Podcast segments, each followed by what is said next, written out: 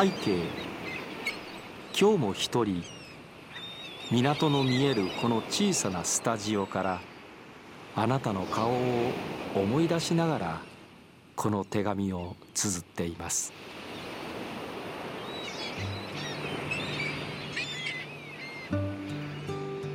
大阪市港区。大阪市の西部。大阪湾に臨む東西7.9キロ平方メートルのこの地には今も8万人近くの人々が暮らしています。その昔一級河川淀川が大阪湾に注ぐこの土地は時代を経て大阪の海の玄関となり大阪の発展の歴史を支えてきました。こちら大阪市港区弁天町。郵便番号552今日もこの窓の向こうに広がる大阪湾の潮風に乗せて私たちの街の声をあなたにそっと届けようと思います。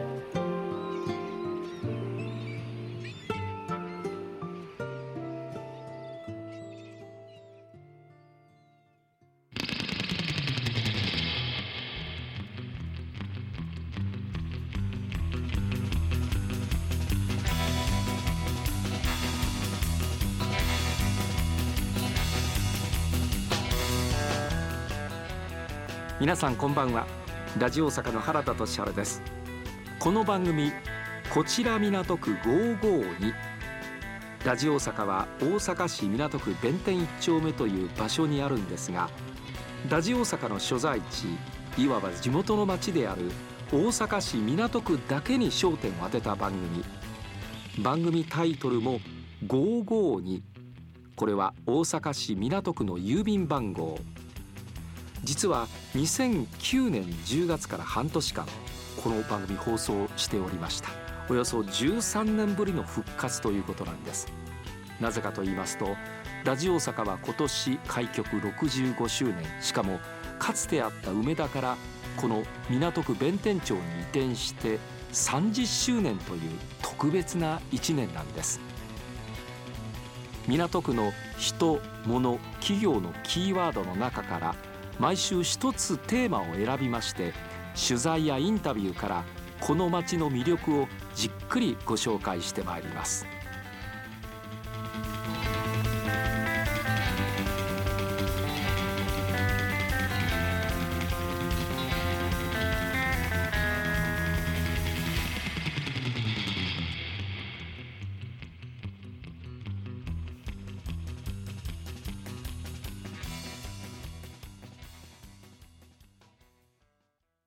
さて今日ご紹介するのは大阪市港区田中というところ地下鉄の駅で言いますと朝潮橋歩いて3分ぐらいのところに立ち飲み不動という立ち飲み屋さんがあります。不動さんという方がやっている立ち飲み屋さんなので立ち飲み不動と言います。立ち飲み屋さんと言いますと人と人とのこのつながりというのは大変深いということで港区の様子港区の死闘の様子がよくわかるんじゃないかなということでお尋ねをいたしました。そうしましたらこちらの店主非常に経歴も面白かったんですよ。立ち飲み不動の店主不動富成さんにお話をお伺いしました。さあ立ち飲み不動というお店にやってまいりました、えー、朝潮橋の駅降りて歩いてそうですね34分といったところにある場所です。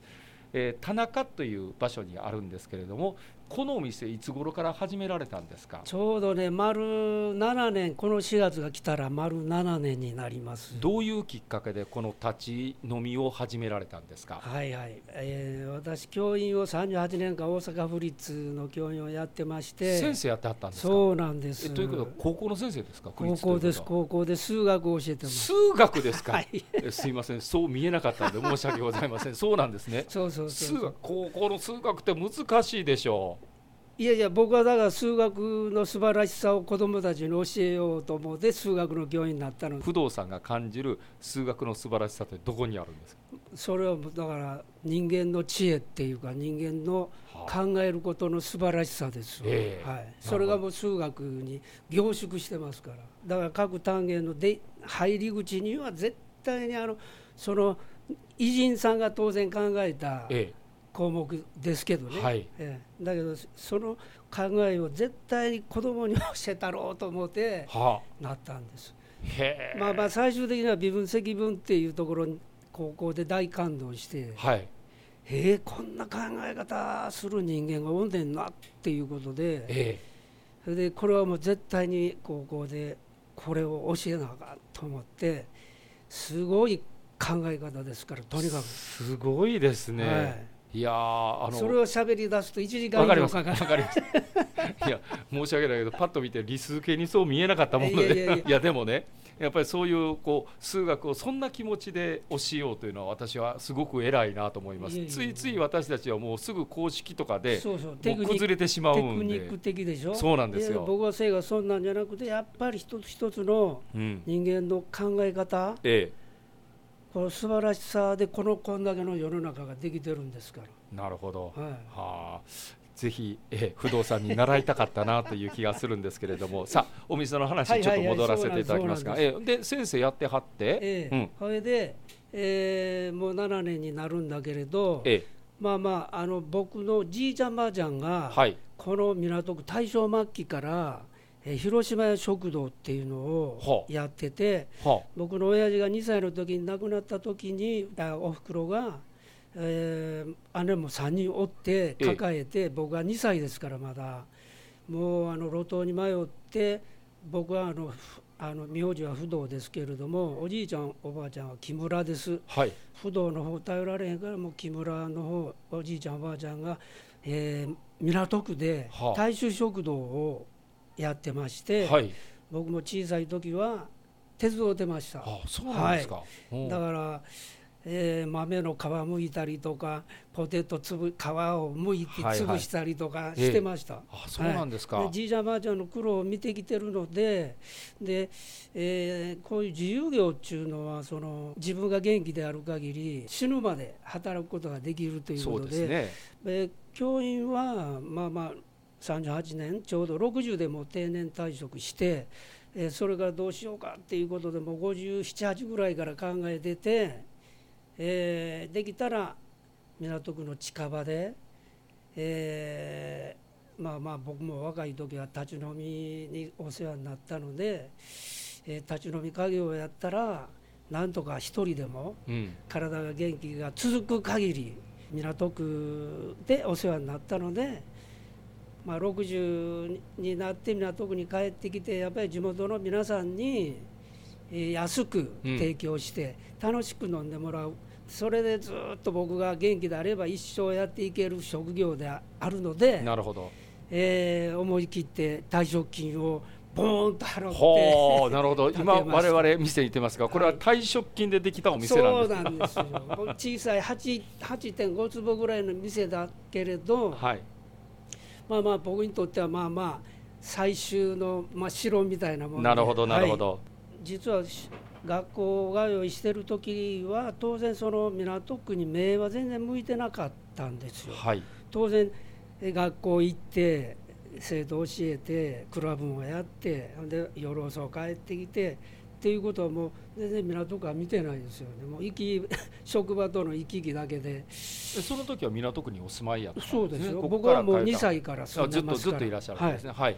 だからもう今67ですけどもう65年住んでるいうことですからね、うん。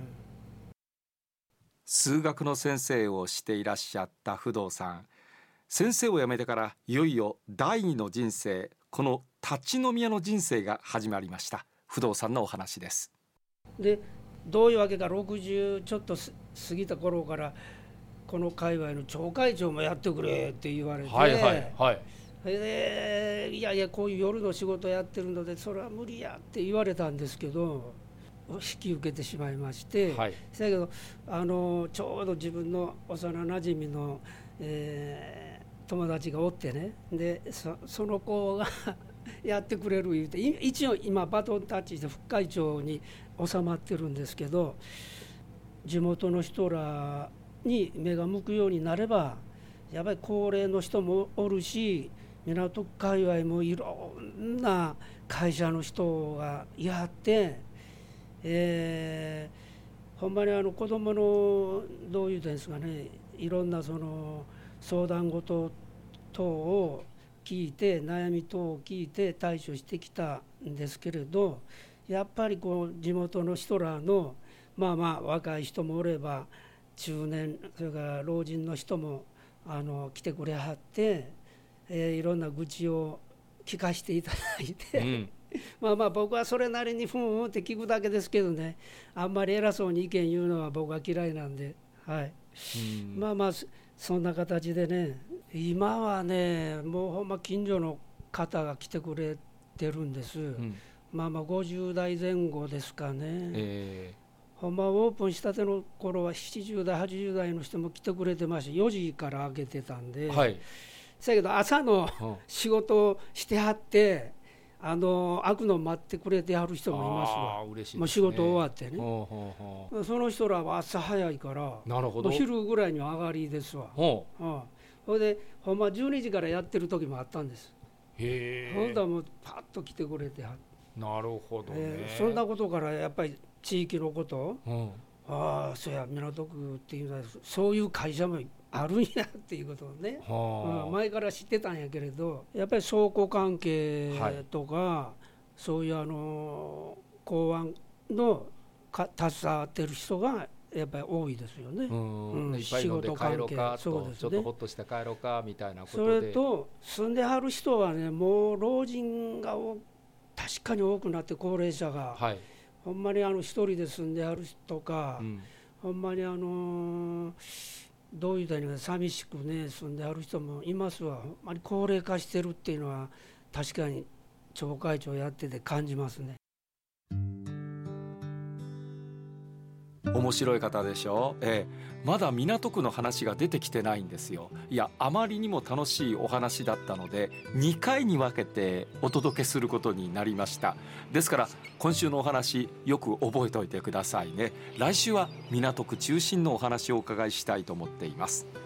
えところで3月21日水曜日春分の日です。朝9時から夕方4時半まで港区弁天町に移転しまして30周年を記念した特別番組「ラジオ大阪アニバーサリースペシャル弁天町で30年これからもいつまでも」という番組を放送することになっております。長時間のスペシャル番組です。ハイヒールりんごさんや石田康さんそれから歌手の石原純子さんにもスタジオに登場していただくことになっておりましてまあお笑いそれから歌ね、えー、そして報道いろんな面からですねこの30年を振り返っていこうというふうに思っております。ぜひお聞きください。3月21日水曜日です。